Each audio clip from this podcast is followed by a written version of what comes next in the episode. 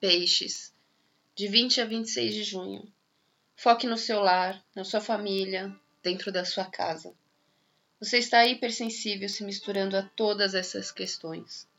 Tente separar o que é você e o que são os outros. O que vem de você é lá de dentro e não se perder nas questões familiares como estas. Você tem que conduzir a sua vida e não ser tomado pelas avalanches de todos.